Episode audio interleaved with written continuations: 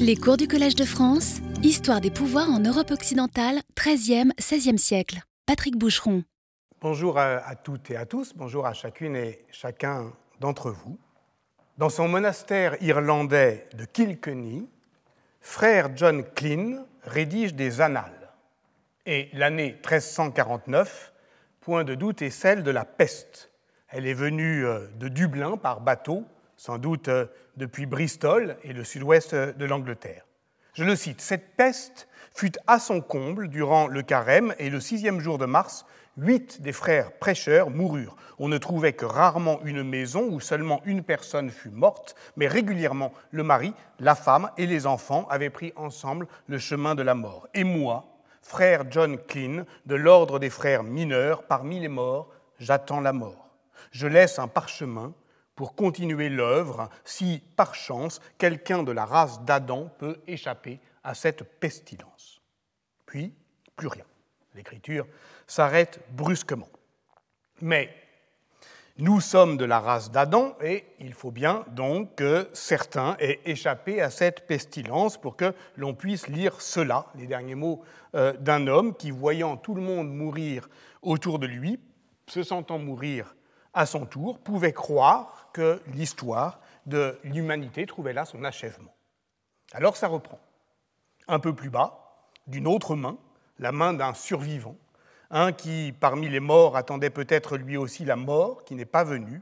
Souvenez-vous de ce texte qui nous accompagnait la semaine dernière, Mémorandum de la peste de Georges Didier Huberman. Mais à la peste, il faut bien un narrateur, un qui puisse, qui ose dire Mes yeux ont tout vu, un mélancolique, un qui pressent qu'il n'arrive pas à mourir. Celui-là, d'une autre main, ajoute Videtur quod autor hic obut. Il semble que l'auteur soit mort ici. Mais où ici? Ce qui est désigné n'est pas un endroit ou une portion euh, d'espace, mais un intervalle de temps où se situe le lieu de l'écriture. D'ailleurs, vous voyez, elle reprend une fois en 1375, une autre fois en 1405, continuant donc la rédaction des Annales d'Irlande, qui ont fait l'objet d'une édition savante par Bernadette Williams en 2007, et qu'on ne connaît que par euh, des copies euh, du XVIIe siècle, qui toutes, il y en a cinq exemplaires à Dublin et à Londres, toutes comportent cette incise Ici, il semble que l'auteur soit mort. Car la peste, comme euh, les mauvais dramaturges, ne sait pas finir. Elle continue, ou plutôt, elle recommence, comme dans le théâtre de cet autre Irlandais, Samuel Beckett, poète des recommencements et porteur de cette sinistre nouvelle, l'homme peut être détruit, mais il reste indestructible.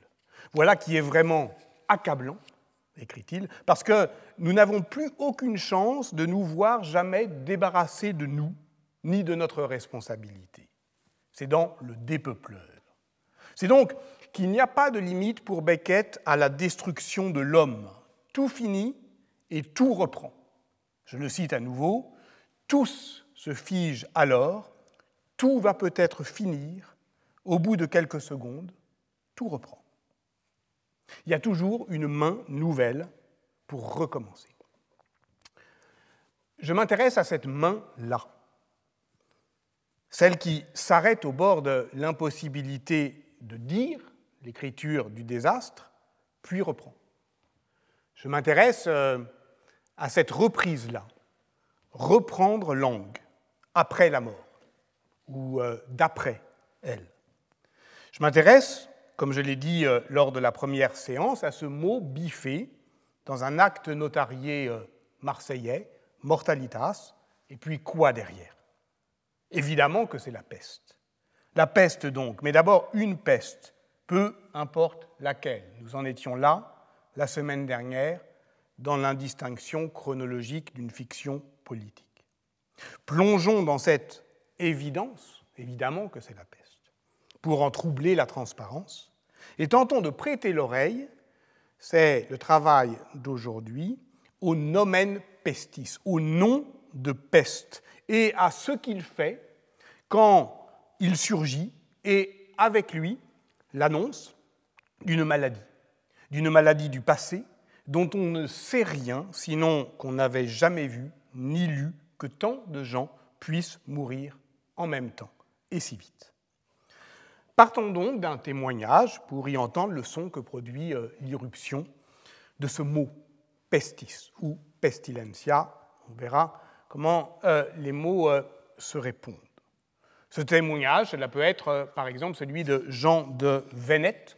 Alors Jean de Venette, on sait désormais depuis assez peu que c'est euh, l'auteur de cette chronique latine qu'on a longtemps pris à tort comme une continuation de la chronique de Guillaume de Nangis rédigée euh, à l'abbaye royale de Saint-Denis. Euh, Jean de Venette, c'est le prieur du couvent de l'ordre du Carmel, qui se situe alors sur la place Maubert à Paris, il n'a pas l'ambition d'écrire ni une chronique universelle ni une chronique royale. S'il prétend, je le cite, raconter les événements qui se produisent dans ce royaume et quelques-uns de ceux qui eurent lieu alentour, ce n'est pas pour euh, euh, écrire une grande histoire universelle, mais seulement une chronique de type analytique où il cherche à distinguer le témoignage de la rumeur. Quoique d'origine paysanne, et témoignant d'évidentes sympathies euh, populaires, notamment lors des commotions de la moitié du XIVe siècle, Jean de Venette est un lettré qui peut euh, s'appuyer sur les ressources livresques de son ordre, la bibliothèque dont il devient euh, l'ordre, dont il devient l'ordre des Carmes, dont il devient le supérieur en 1341. En tant que Carme, il défend justement une conception d'un temps annoncé comme euh, l'écrit Colette Beaune, éditrice de sa chronique latine. Entendez que c'est une temporalité orientée par la prophétie, et notamment par celle d'Élie et d'Élisée, fondateurs du mont Carmel de Jérusalem. Lorsque un carme fait vœu, euh, lorsqu'il entre dans euh, l'ordre, on lui dit Vous serez les fils des prophètes. Alors, bien évidemment, la peste est annoncée par quelques signes astrologiques. Mais c'est un événement qui, globalement, met en échec cette conception d'un temps prophétisé. Au mois d'août de cette année-là, on vit au-dessus de Paris, lit-on chez Jean de Venette, une étoile dans la direction de l'ouest, très grande et très claire, après l'heure de vêpres, alors que le soleil commençait à baisser. Ce n'était pas une comète comme les autres, elle paraissait fort grosse et semblait éclater euh, en plusieurs rayons. Je laisse aux astronomes le soin d'en décider, mais il est bien possible que ce fut la pestilence qui allait venir bientôt à Paris et dans toute la France, comme ailleurs. Bien possible, mais pas certain. Voilà le fait saillant. Il faudrait alors imaginer qu'une catastrophe si considérable ait pris les hommes au dépourvu sans que Dieu ne daigne leur envoyer quelque avertissement pour les prévenir sous la forme de signes à déchiffrer. Telle est la tonalité générale de la suite du récit de ce carme qui voit effectivement, au fond, la prophétie mise en défaut, et je le cite à présent.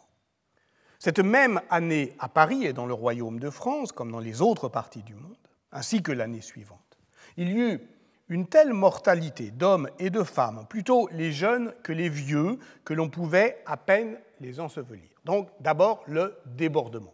Tout de suite, la panique euh, funéraire. Les hommes, les femmes, les jeunes plus que les vieux, c'est une question euh, qui intéresse beaucoup la démographie euh, historique. En tout cas, retenons au moins ceci, scandale, les jeunes autant que les vieux.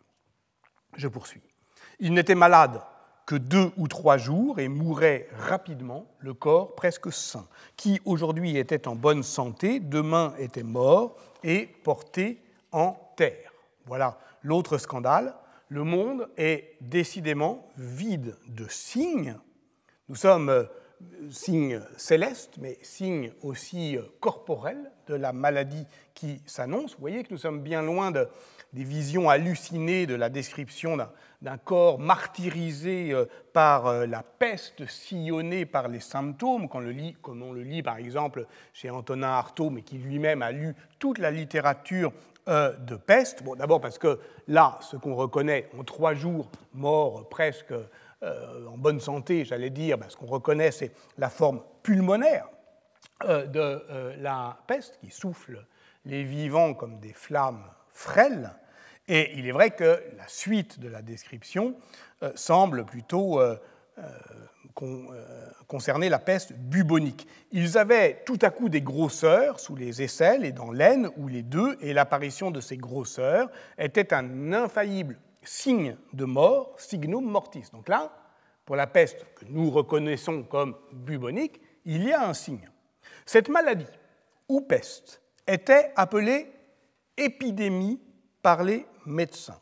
Et ec infirmitas seu pestilentia a medicis epidemia, euh, vocabatur. Il y eut donc, durant ces deux années 1349, 1348 et 1349, je poursuis, un nombre de victimes tel qu'on ne l'avait jamais entendu dire, ni vu, ni lu dans les temps passés.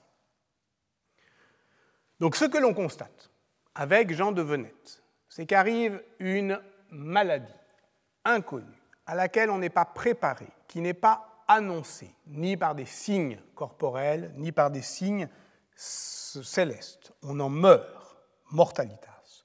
On meurt de maladie, et d'une maladie qu'on peut décrire, mais qu'on ne sait nommer, sinon d'un mot générique, infirmitas, seu pestilentia. Ce mot, pestilentia, n'appartient pas au lexique de la médecine savante, puisque les médecins, eux, disent épidémia. C'est ce que dit Jean de Venette, une maladie que les médecins appellent épidémie. Épidémia.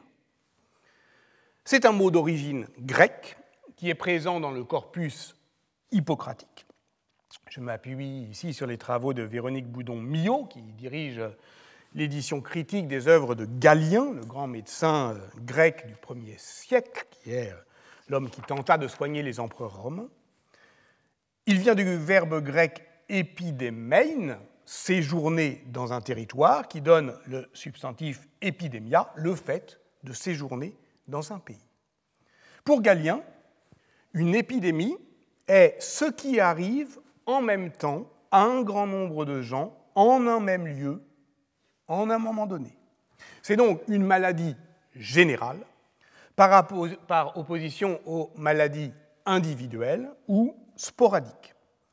Les maladies individuelles, elles sont causées par ce qui est le plus individuel, c'est-à-dire le régime. Les maladies générales, elles sont causées par ce que nous avons de commun, l'air, que nous respirons. Et voilà pourquoi les traités des épidémies sont, dans la médecine gréco-latine comme dans la médecine arabe, des tableaux des climats, enfin climato-nosologiques. Parce que nous raisonnons, je le rappelle, dans le cadre général de la médecine ancienne, c'est-à-dire d'un système humoral, miasmatique, où euh, l'homme est empoisonné par les exhalaisons euh, de la terre et où il n'y a pas de, remède sinon à aller euh, renifler un autre air, l'air marin par exemple. Ce système ignore évidemment euh, l'existence des agents infectieux, c'est un monde sans microbes, mais il ignore aussi la notion de contagio, contagio, c'est-à-dire de transmission par contactus, par contact. Par conséquent, posons provisoirement euh, le fait contre-intuitif que l'épidémie, épidémia, est le contraire de la contagion. Je dis provisoirement parce que lorsque nous élargirons le corpus à d'autres types de textes médicaux, et notamment ceux de la tradition islamique étudiés récemment par Justin Stearns, eh on découvrira que les choses sont plus complexes que cela et qu'il est faux de penser que euh, la notion de contagion euh, doit attendre le XVIe siècle pour être découverte. Mais alors, qu'est-ce qu'une pestilencia? C'est une épidémie qui tourne mal. Galien appelle pestilence une épidémie fatale qui frappe les esprits par sa gravité. Donc, ce qu'il désigne par ce nom, épidémie, euh, ce n'est pas une étiologie, il va appeler grande pestilence, interminable pestilence, à la fois euh, la peste d'Athènes en 430, on va y revenir, et puis d'autres pestes dont il sait bien qu'elles ne sont pas causées par la même maladie, puisqu'il les décrit différemment.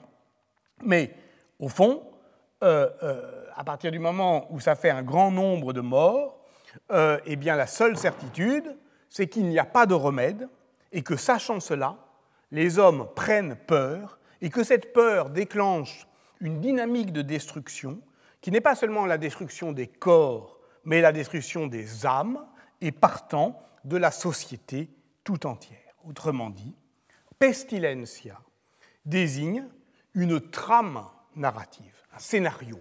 Et voilà pourquoi Jean de Venette a raison de dire que ce n'est pas un mot de médecin, mais de poète et d'historien. À la toute fin de l'année 1367, lorsque la peste reprend, lorsqu'elle prend à Pétrarque son fils, Pétrarque, donc, écrivait depuis Venise à l'un de ses amis d'enfance, Guido Sette, archevêque de Gênes, une longue et belle lettre des Mutatione Temporum sur le bouleversement des temps, dans lequel il fait retour euh, sur euh, le fil de sa vie. Or, ce fil s'est cassé net en 1348, et comme le montre actuellement Étienne Anheim dans son séminaire euh, à l'EHESS, l'année 1348 est le principe organisateur de la constitution de son épistolaire en correspondance. Je reviendrai sans doute à la toute fin de ce cours, avant que je ne commence avec lui d'ailleurs, avec Étienne Anheim, le séminaire, euh, sur ce principe espérance, pour parler comme Ernst Bloch, qui noue étrangement la peste et l'acte d'écrire. J'y reviendrai à la toute fin parce que nous en sommes encore bien loin puisque ce que je cherche pour l'instant à dire, c'est que la peste désigne d'abord la perte des mots pour la dire. Lorsque Pétrarque écrit cette lettre à son ami, nous savons que cet ami est déjà mort. Et il le sait peut-être lui-même, Pétrarque. Et c'est la deuxième missive du dixième livre des lettres de la vieillesse, puisqu'on entre dans la vieillesse avec la mort de ses amis. Quid de Alice? Quoi encore?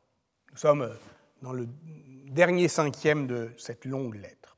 On avait entendu le mot peste, on l'avait lu dans les livres, on n'avait jamais entendu parler d'une peste universelle qui allait épuiser le monde. Depuis vingt ans, elle afflige si bien toute la terre, que même si elle a cessé ou est en recul, elle n'est encore nulle part tout à fait éteinte. Chaque jour, quand on croit qu'elle a disparu, elle revient et assaille ceux qu'envahissait une brève joie. La peste peut être dite universelle parce que l'épidémie est devenue à la fois endémique et pandémique, c'est-à-dire qu'elle échappe totalement au contrôle des hommes qui ne peuvent même plus la nommer puisqu'elle déborde le cadre conceptuel de euh, l'art médical pour qui une épidémie était la maladie d'un lieu. Que devient alors le nomen pestis, le nom même de peste Nomen pestis auditum erat et in libris lectum. On avait entendu le mot peste, on l'avait lu dans les livres. Et cela ne nous sert à rien. Les mots du passé ne nous sont plus donc d'aucun secours face à cette maladie nouvelle qui nous laisse démunis. Il faut euh, mesurer l'ampleur du désarroi pour euh, les humanistes, c'est-à-dire pour Pétrarque, et pour nous encore, si nous voulons croire que nous sommes embarqués avec lui dans la grande aventure de la modernité. Dans ce cas, quand on est embarqué, lorsque tout tangue autour de nous, qu'on se sent au bord de chavirer, on s'accroche au bastingage, on s'agrippe aux livres qui sont les planches de salut de la vie lettrée. Mais que faire quand ces livres ne nous disent rien d'autre que cela? La peste est le mal. Et l'homme ne peut rien contre le mal, puisque ce mal, le mal, est ce manque qui gît au cœur du langage et qui empêche aux êtres parlants d'avoir raison du monde. Il nous faut donc euh, désormais aller voir directement ce que j'appellerais, sinon la source du mal, du moins la scène originelle, celle où s'expérimente pour la première fois et le désir de voir et l'impossibilité de dire. L'épisode matriciel, la scène originelle, c'est donc le récit de la peste d'Athènes de 430-427 avant notre ère, ou plus exactement, le récit qu'en donne Thucydide au livre 2 de la guerre du Péloponnèse. L'historien grec, on le sait, prétendait, Thucydide, voir par lui-même, autopsia, voir par lui-même, et ce à quoi il n'avait pas assisté, il le rapportait d'après, je le cite, une enquête auprès d'autrui avec toute l'exactitude possible. Sa méthode, du moins celle qu'il expose et revendique, est de traquer les euh, euh les indices, qui sont comme des points de lumière parsemant le réel, ou plus exactement des points où la lumière de la vérité euh, se réfléchit, et il procède en cela en juge et en médecin. Dans L'évidence de l'histoire, ce que voient les historiens, paru en 2005, François Hartog a montré comment l'écriture de l'histoire est pour Thucydide la recherche de l'acribie, l'acribeia, qui n'est pas seulement l'exactitude, mais l'adéquation entre le discours et le réel, à la manière euh, d'une armure qui colle parfaitement au corps. L'autopsie de Thucydide fait voir l'histoire en l'ouvrant au regard et en l'ouvrant à un regard d'acribie, d'exactitude. Et c'est une manière de voir clair, mais aussi une manière de voir venir. Et c'est pourquoi d'ailleurs Thucydide pratique une histoire au présent. S'il cherche à décrire la peste qui frappe les Athéniens en 430, c'est parce qu'elle est sans précédent. On n'avait nulle part le souvenir de rien de tel comme fléau, loimos, ni comme destruction, phtora, de vie humaine. Or, face à cette destruction, que faire?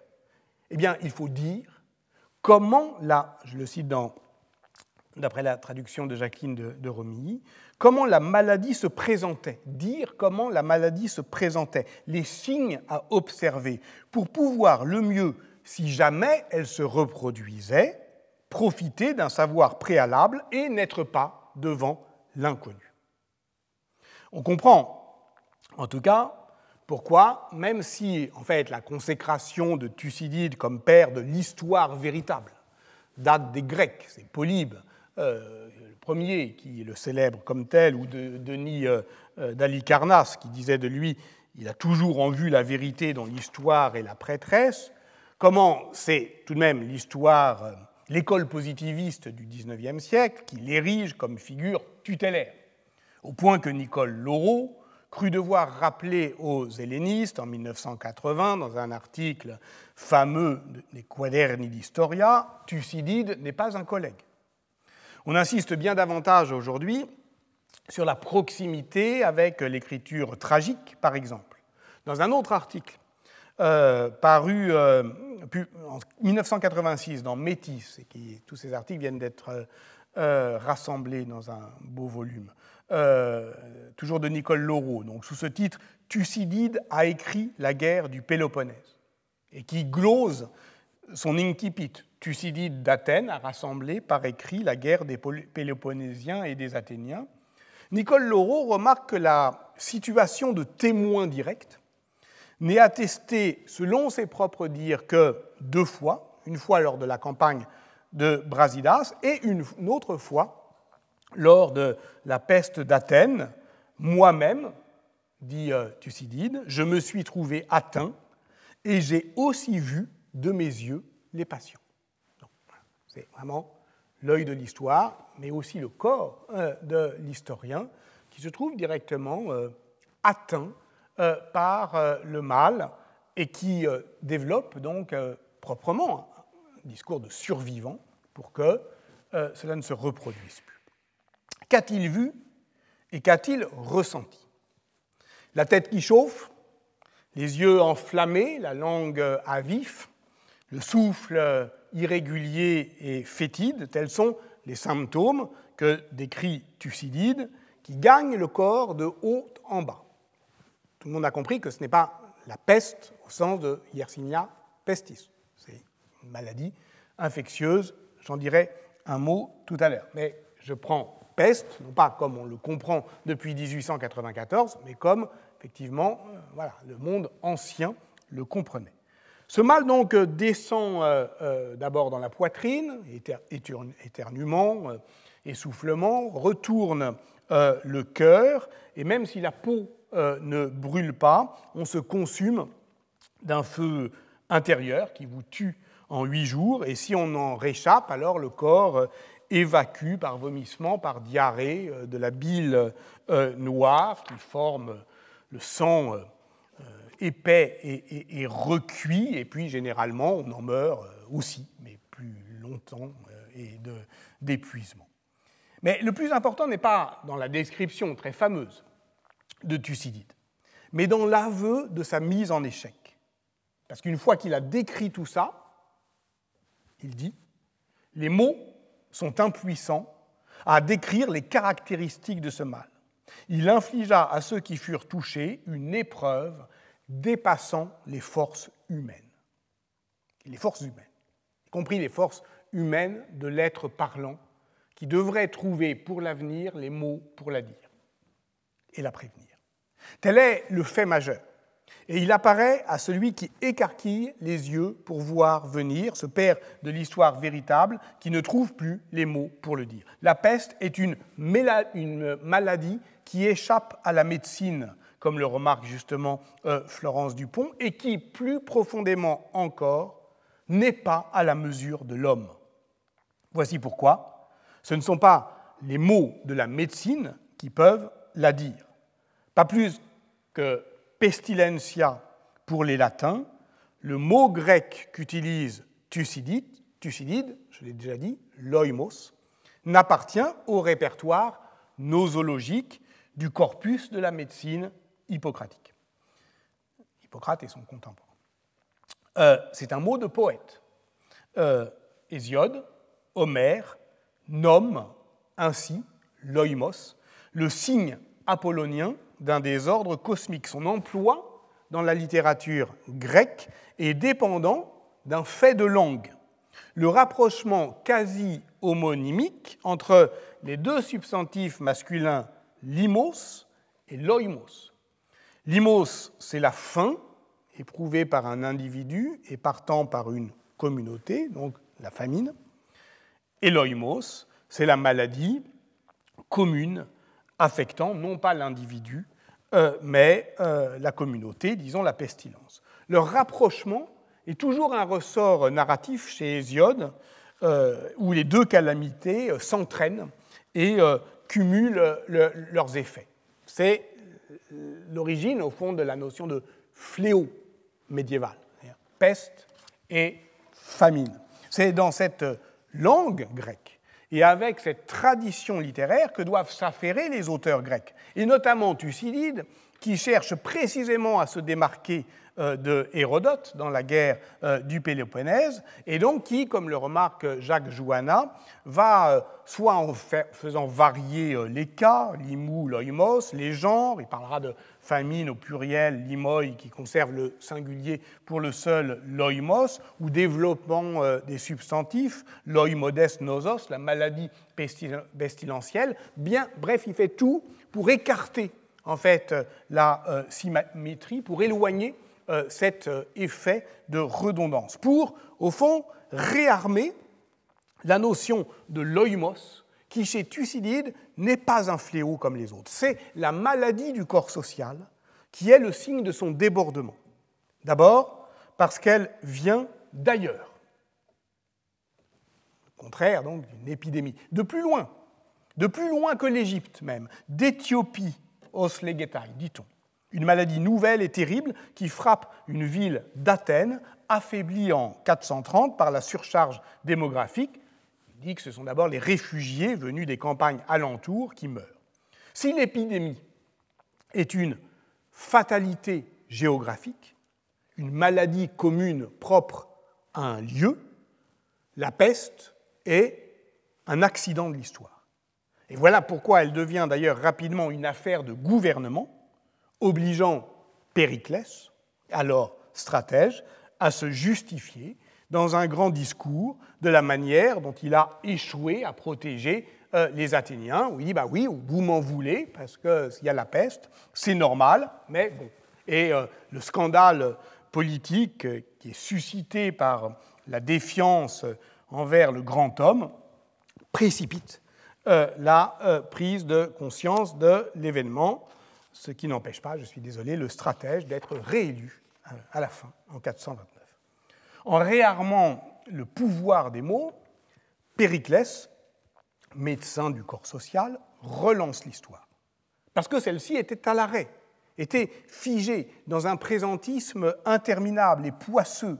Sans mémoire et sans espoir, il s'installait dans le présent, écrit euh, Albert Camus euh, euh, dans La peste, commentant ici, je vais le dire tout à l'heure, strictement Thucydide. Sans mémoire et sans espoir, il s'installait dans le présent ni diagnostic, ni pronostic. Les mots font défaut aux gouvernants comme aux médecins et aux médecins comme aux prêtres. Les oracles ont failli. On se souvient alors, dit euh, Thucydide, de cet oracle de, de Delphes, ce vers delphique, on verra arriver la guerre dorienne et avec elle l'épidémie. Mais on avait oublié le bon mot. Était-ce limos ou loimos? C'est toujours euh, cette langue qui fourche, ce, nom double sur le bout de la langue. Ce n'est pas qu'on avait oublié, c'est qu'on se disputait. Il y eut désaccord, écrit Thucydide. Et l'on sait que ce désaccord sur le sens des mots est proprement l'amorce de la guerre civile. On décida donc d'ajuster la prophétie aux besoins du présent et l'on dit finalement loimos. Et Thucydide commente de ce trait prodigieux, les gens réglaient en effet leurs souvenirs sur ce qui leur arrivait. Il n'y a pas eu d'oracle, donc il n'y aura pas de remède. Devant l'inconnu, les euh, médecins renoncèrent, s'abandonnant au mal. Ce que dit Thucydide décrit donc très exactement ce découragement et comment ce découragement fut à l'origine d'un désordre moral croissant. C'est que, selon une autre formule célèbre, qui est la clé de cette fiction politique de la société de peste que l'on explorait la semaine dernière, l'on ne se sentait plus tenu ni par la crainte des dieux, ni par les lois des hommes. Donc, va pour les satisfactions euh, rapides de la débauche, puisque avant de la voir s'abattre, on trouvait bien normal de profiter un peu de la vie. Je cite toujours Thucydide. La déchéance des âmes accompagne celle des corps, on perd le sens de la justice, de la pudeur, les valeurs du beau et de l'utile deviennent incompréhensibles. On dirait aujourd'hui que c'est la décence commune, au sens orwellien, qui est Et c'est dans cette perspective du grand déchaînement orgiaque de la peste qu'il faut comprendre le passage si impressionnant sur l'impossible sépulture, qui est le passage que ensuite tout le monde euh, va euh, recopier, ou même plus va imiter, plus d'ailleurs avec lequel il va concourir dans une émulation, jusqu'à Boccace, évidemment, et qui est, d'ailleurs comme les scènes orgiaques, toujours démenties euh, par euh, les archives du sol. C'est-à-dire que l'archéologie funéraire ne, retrouve, ne documente jamais une telle panique euh, funéraire. Donc il faut comprendre au fond que si elle est décrite par Thucydide et puis ensuite par tous les autres, c'est pour accréditer en fait ce qu'ils disent. C'est-à-dire que voilà, c'est le mal. Et quel est le scandale grec par excellence, le scandale tragique C'est l'impossible sépulture, et en particulier des guerriers. Car, euh, ne l'oublions pas, Thucydide écrit la guerre du Péloponnèse. Et ce qu'il cherche à démontrer, c'est que cette guerre, inséparable des fléaux qui l'accompagnent, a changé le visage politique de la Grèce, que c'est un, trait anthropologique global. Et, pardon, mais la phrase qui me vient, et évidemment, ne se refait pas, euh, le début des guerres d'Italie de Guy Chardin, qui écrit à l'ombre de Thucydide, évidemment, et débute son fameux euh, récit euh, de la descente de la Fruia Francaise et des armées de Charles VIII en 1494, lorsqu'il passe les Alpes, est entrée en Italie une flamme, une peste, qui non seulement change les États, mais aussi les façons de les gouverner et les façons de faire la guerre. Or, comment exprimer de manière plus frappante, plus effrayante cette rupture, sinon en décrivant l'offense faite aux cadavres? Des corps gisaient au moment de mourir les uns sur les autres. On ne prenait plus la peine de les ensevelir. Les voici donc qui débordent. Les voici jusque dans les lieux sacrés. Et ici intervient le passage essentiel. C'est ainsi que furent bouleversés tous les usages observés auparavant pour les sépultures. Chacun ensevelissait comme il pouvait et beaucoup eurent recours à des modes de funérailles, funérailles scandaleux.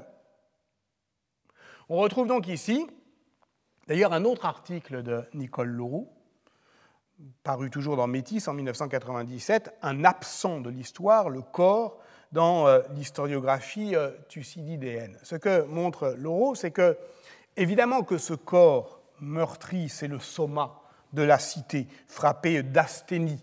Euh, asthénéia dit à la fois la faiblesse et la maladie.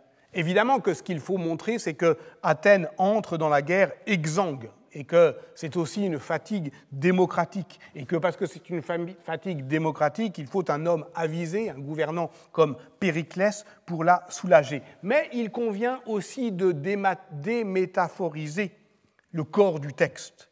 Il s'agit bien là aussi du corps des hommes.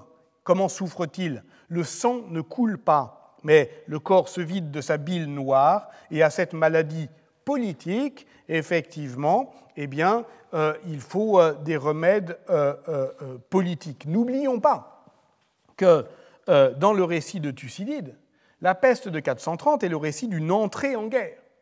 Mais pas comme dans le chant premier de l'Iliade où la peste est le partenaire euh, de la guerre qui se joint aux armes pour euh, dompter euh, les Achéens. Ici, ce n'est pas seulement que les Athéniens entrent en guerre affaiblis, déjà vaincus par le mal, c'est que l'épitaphios, la destruction, ne peut être que déshéroïsée.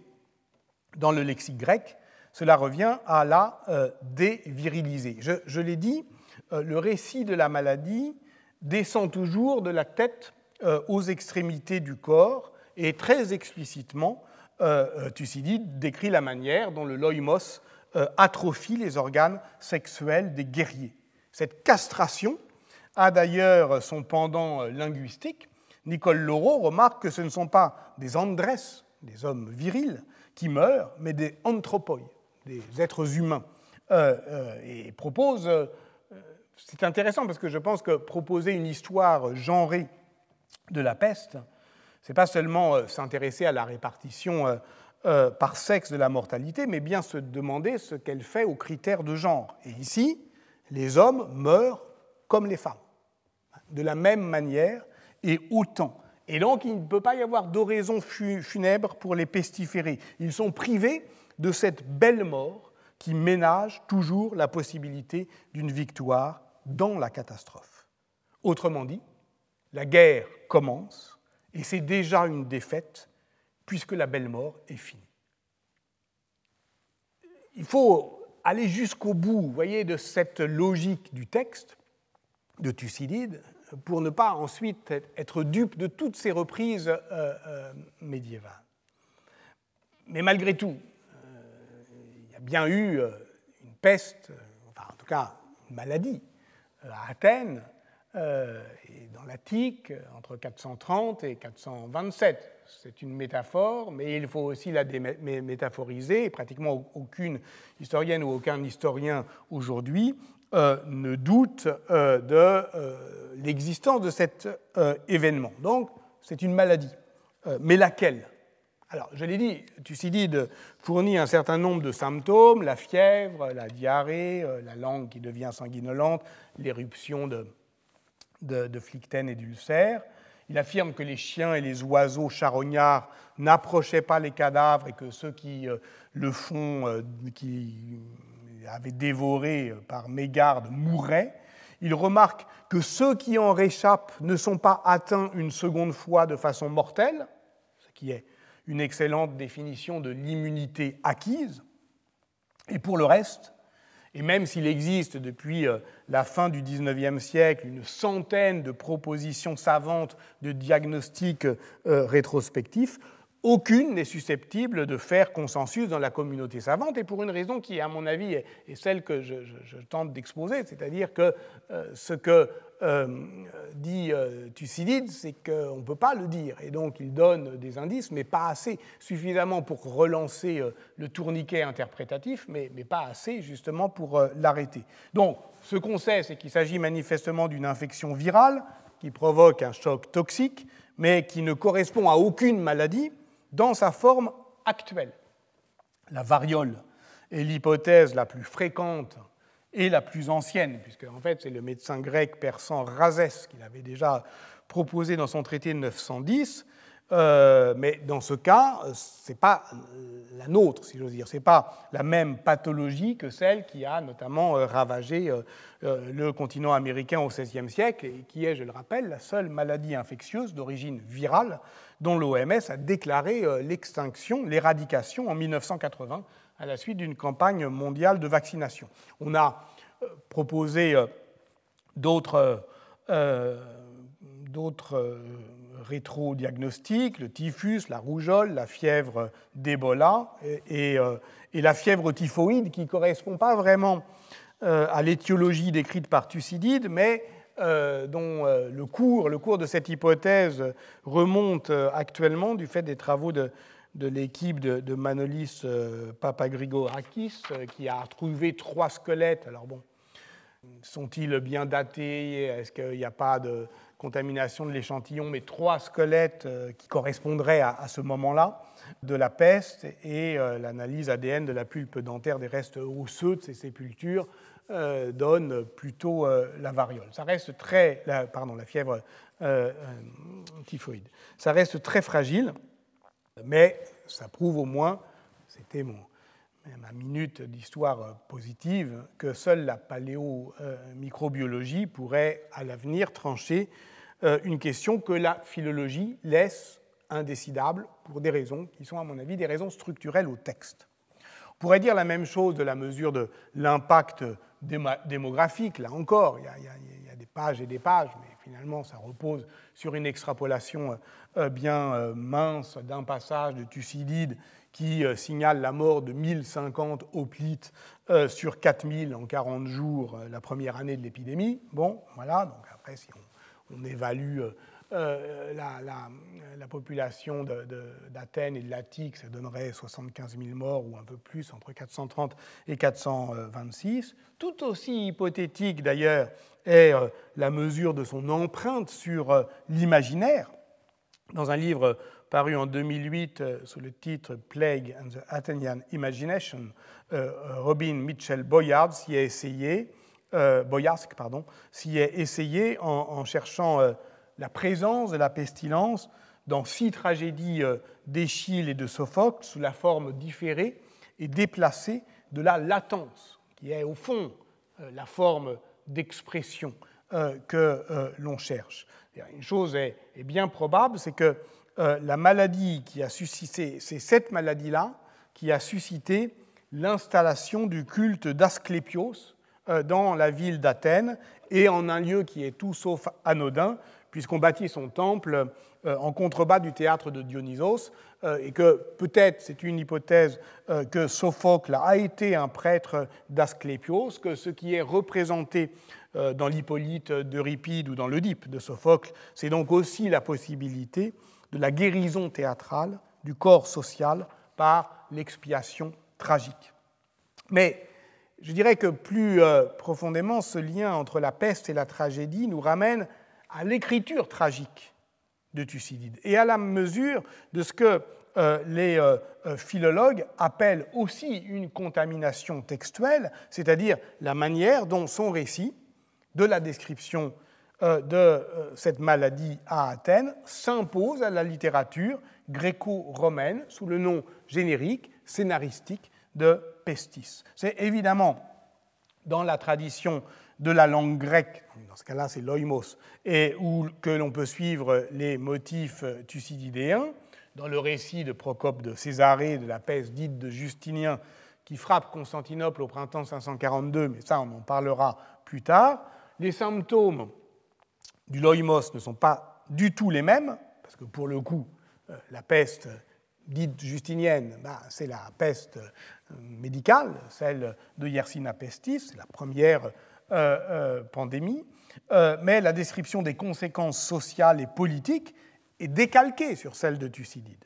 De même, lorsque la deuxième pandémie de peste frappe à nouveau Constantinople en 1347, comme l'a montré Marie-Hélène Cougourdeau, les histoires de l'empereur euh, Jean VI euh, Cantacuzène, euh, qui est empereur en 1347 et puis qui ne l'est plus lorsqu'il écrit ses mémoires, et l'histoire romaine du grand érudit Nicéphore Grégoras, qui sont les deux sources narratives les plus prolixes sur l'événement, sont l'une comme l'autre étroitement dépendantes de la description de la guerre du Péloponnèse, au point d'ailleurs que certains historiens doutent de leur valeur documentaire. Et donc, il faut effectivement, même si on veut faire de l'histoire positive, essayer de, mesurer euh, l'importance de cette contamination euh, textuelle. Alors, euh, si on, dévide le fil gréco-romain, puisque je laisse pour l'instant, mais pour l'instant, de côté les sources grecques et arabes, bah, du point de vue philologique, la première étape, c'est évidemment l'histoire des traductions. Elle se déroule hors champ de la chronologie stricte euh, de mon enquête, puisque la réception latine de Thucydide est dépendante de sa euh, traduction par Lorenzo Valla en 1452, même si Thucydide n'a pas du tout l'importance de Plutarque dans l'historiographie de la Renaissance, parce qu'on ne goûte plus alors sa prose un peu austère, sa description de la peste d'Athènes participe de la mise en place d'un code littéraire du fléau, notamment dans les textes français euh, du XVIe siècle. Ainsi, dans sa thèse toute récente, La peste à la Renaissance, l'imagination d'un fléau dans la littérature du XVIe siècle, parue en 2020, Brenton Hobart décrit la mobilité textuelle des motifs thucydidéens qui migrent depuis euh, la traduction très approximative de Claude de Seyssel paru de manière posthume en 1527, l'histoire de Thucydide athénien, vers Clément Marot, Agrippa d'Aubigné, mais aussi Rabelais, euh, Montaigne, pour conformer ce, théâtre de cruauté qui caractérise, le temps des troubles de religion, où la peste métaphorise les malheurs universels du monde. Pourtant, et le fait a été noté euh, depuis longtemps, on ne peut lire la description de la peste de 1347 dans le Décaméron de Boccace sans le mettre en regard du récit de, Thucydide. Tous les motifs de la destruction sociale, de la panique funéraire y sont repris, euh, et euh, tous ces motifs que, encore une fois, ni l'archéologie funéraire, ni l'histoire sociale ne euh, documentent. C'est donc du côté de l'intertextualité que doit être cherché le sens d'une telle description. C'est un problème très classique de la philologie italienne, depuis les travaux euh, de Giovanni euh, Getto en 1958.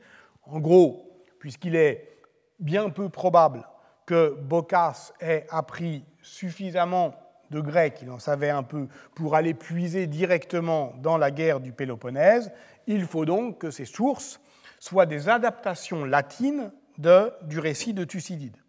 Or, ces adaptations ne manquent pas. On en trouve chez Ovide, dans les géorgiques de Virgile, chez Sénèque, euh, euh, mais toutes passent au filtre de la reprise poétique par Lucrèce au dernier chant du De Natura Rerum, qui s'achève par le récit d'une peste ayant ravagé Athènes autrefois, quondam, après avoir euh, frappé les bergers et leurs bêtes dans les campagnes environnantes, Il décrit une zoonose et, euh, un saut d'espèces que ne décrivait pas euh, Thucydide.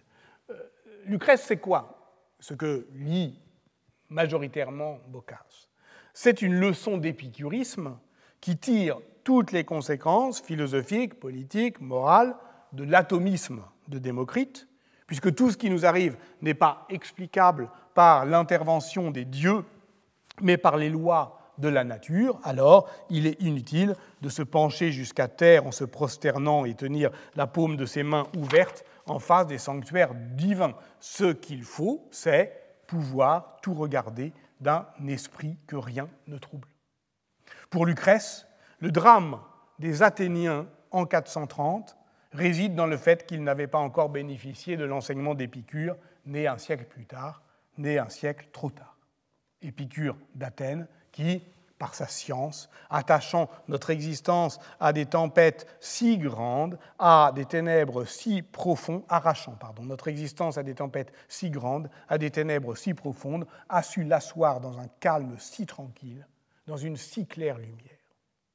Ainsi, euh, dans ce beau passage, nul répit dans le mal, épuisé, les corps gisaient immobiles, saisis d'une crainte muette, la médecine ne savait que balbutier, tandis que le malade tournait sans cesse vers elle, ses yeux grands ouverts, enflammés par la fièvre, privé de tout sommeil.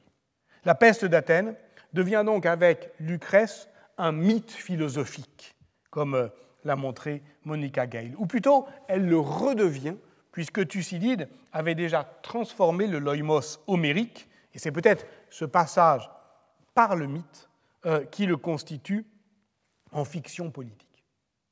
Alors, si la philosophie travaille, euh, si la philologie, pardon, si la philologie travaille dans le texte bocassien à départager soigneusement les apports de Virgile, Sénèque, Ovile, Lucrèce, l'histoire textuelle ou l'histoire tout court peut envisager comme phénomène global de reprise et d'émulation de Thucydide dans la littérature gréco-romaine, la constitution, donc, au filtre du mythe philosophique de Lucrèce, de ce que je propose d'appeler, au risque de vous lasser, une fiction politique.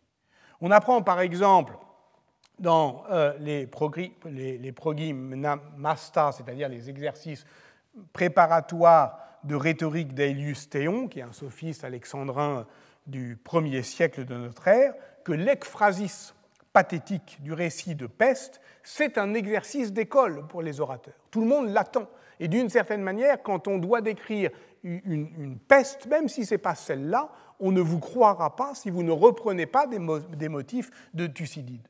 Benoît Rossignol a entrepris d'étudier de manière sérielle tous les témoignages sur la peste antonine, qui est une épidémie sans doute de variole, pour le coup, qui a frappé l'Empire romain de 165 à 190, donc au de, Marc Aurèle et de Commode. Il l'a fait à partir des œuvres de Hérodien, de Dion Cassius euh, et d'autres. Il a livré ses premiers résultats en juin 2019 à l'École française de Rome, dans la première session d'une ANR, sur euh, les pestes et sociétés humaines, émergence, évolution et transformation bioculturelle acronyme PSHIT, euh, dirigé par Dominique Castex, et euh, Benoît Rossignol montre que les descriptions de la peste antonine hésitent entre la mimésis du vrai et la mimésis du texte. C'est-à-dire qu'un texte qui décrit euh, une pestilentia peut-il être reçu pour vrai s'il s'éloigne du modèle thucydidéen? Mais celui-ci n'est pas stable.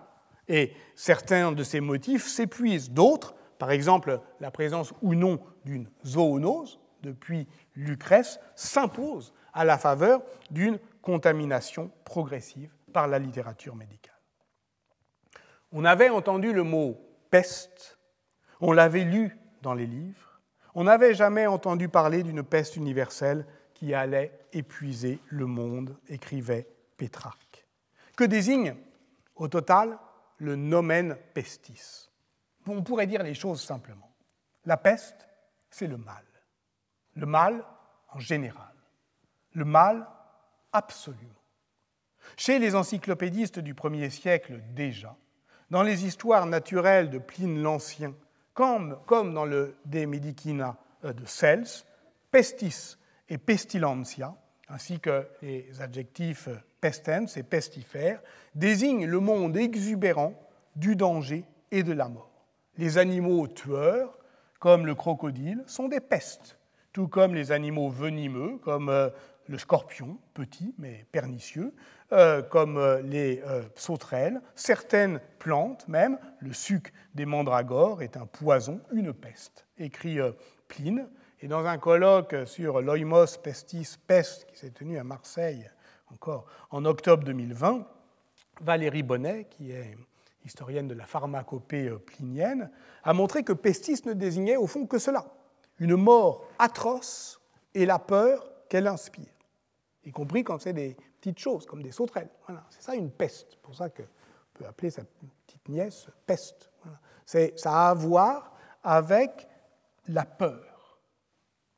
Cette, euh, présentant d'ailleurs ses, ses, recherches doctorales en cours sur les maladies pestilentielles dans l'Italie de la Rome républicaine au cours de ce même colloque, Diane Ruiz Moiret avait aussi montré que cette peur n'est pas consécutive à la pestilence, mais constitue bien la modalité de contagion des esprits. Ainsi euh, l'écrit Tite-Livre. Et les morts faisaient périr les malades, les malades, les gens bien portants, par la peur, cum metu, d'une part, par la putréfaction et l'odeur pestilentielle de leur corps, d'autre part. C'est-à-dire qu'elle contamine à la fois les euh, euh, âmes et les corps. Et euh, la pestilencia désigne donc moins une maladie que l'effroi que suscite sa perception collective, comme danger sanitaire, mais aussi comme menace plus globale pour la communauté politique. Oui, la peste, c'est le mal. Mais le mal, au sens de Georges Bataille, qui creuse dans le texte même l'impossibilité à dire, la défaillance des mots qui manquent. Pestis ne désigne donc rien d'autre que cette ronde obstinée, becquetienne, qui essore le langage et ridiculise toute velléité humaine de mettre de l'ordre dans ce qui le détruit. Surtout si cet ordre se prétend chronologique.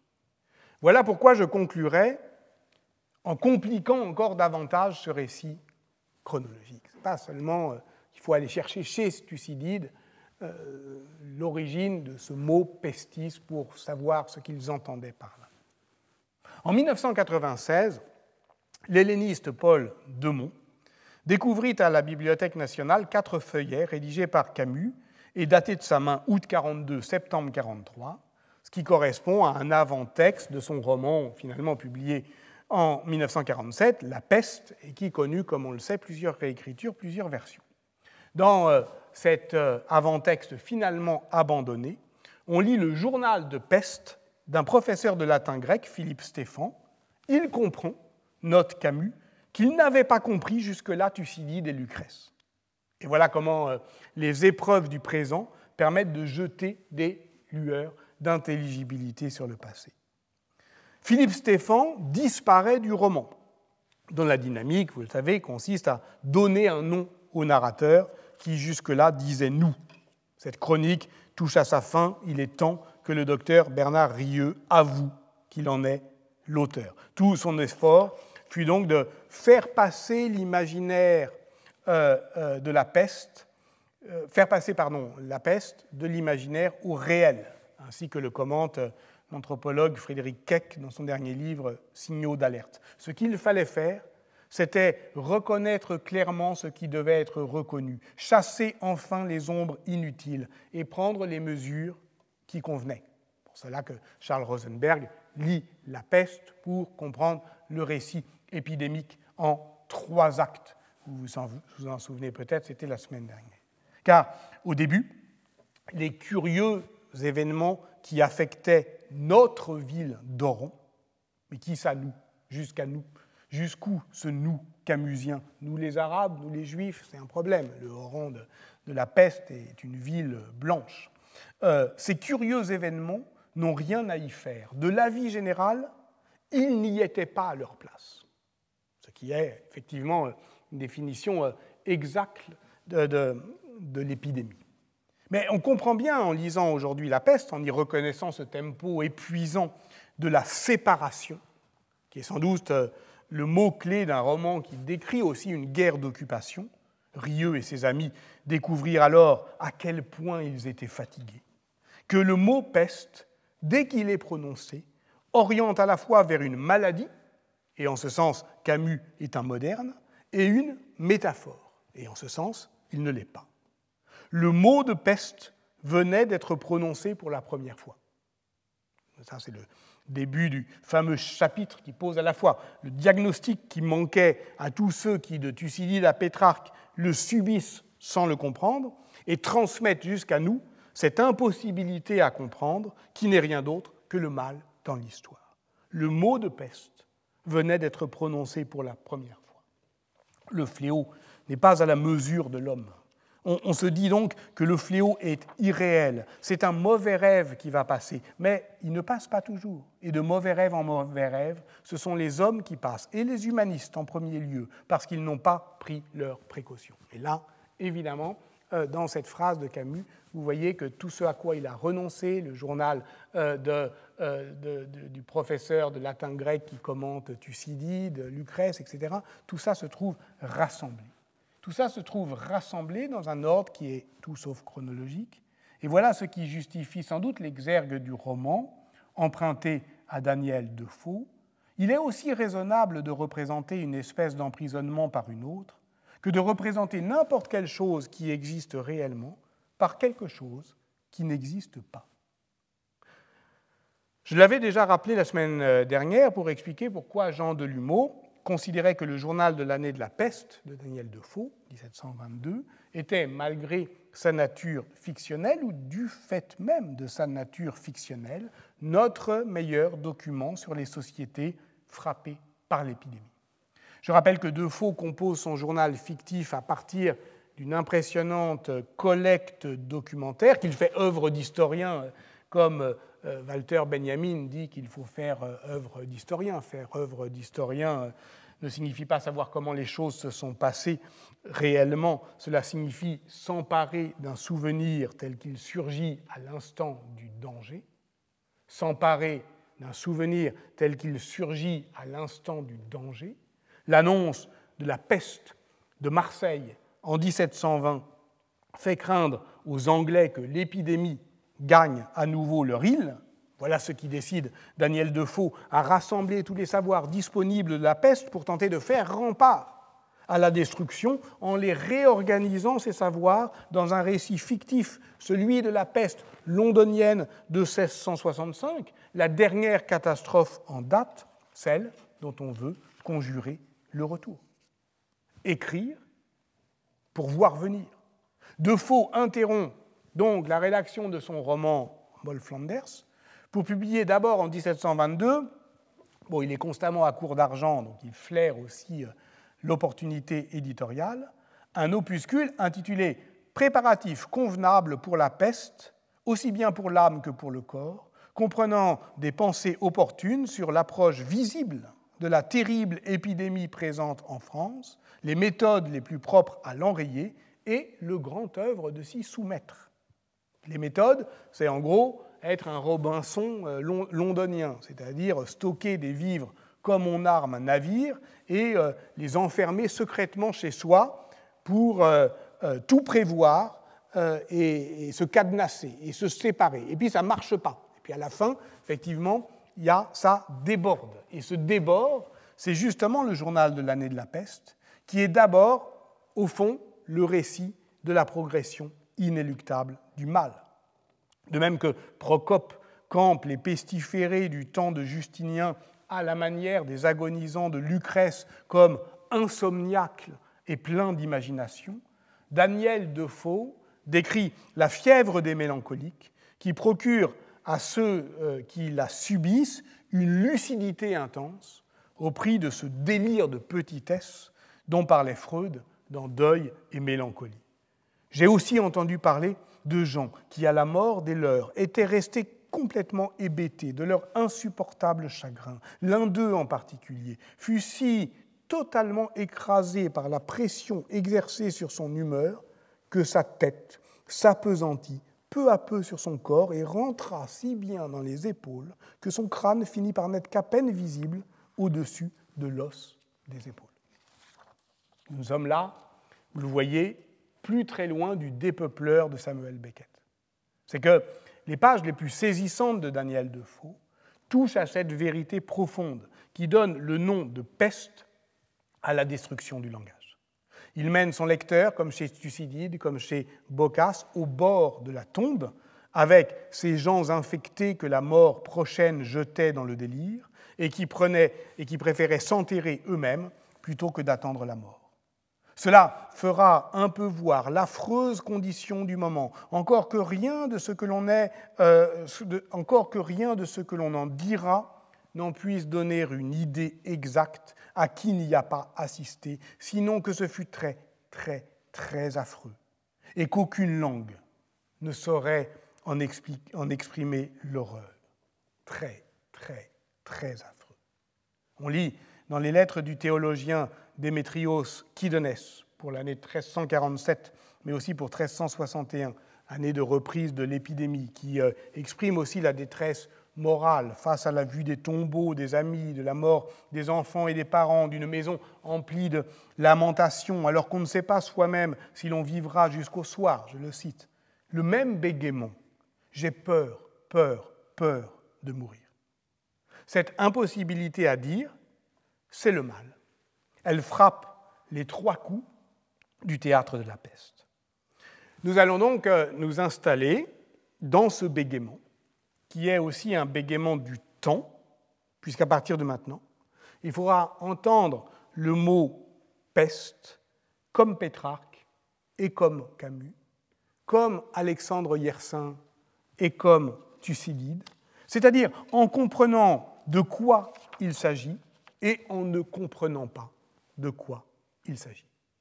Bref, il s'agira à partir de maintenant de suivre Thucydide jusqu'au bout puisque, et je cite une dernière fois le mémorandum de la peste qui m'a, euh, de Georges Didier Huberman, qui m'a accompagné dans ces trois premiers cours, la peste, avant d'être la peste, se sera tellement laissé infecter par l'imagination de la peste, ses futurs antérieurs, ses prémonitions.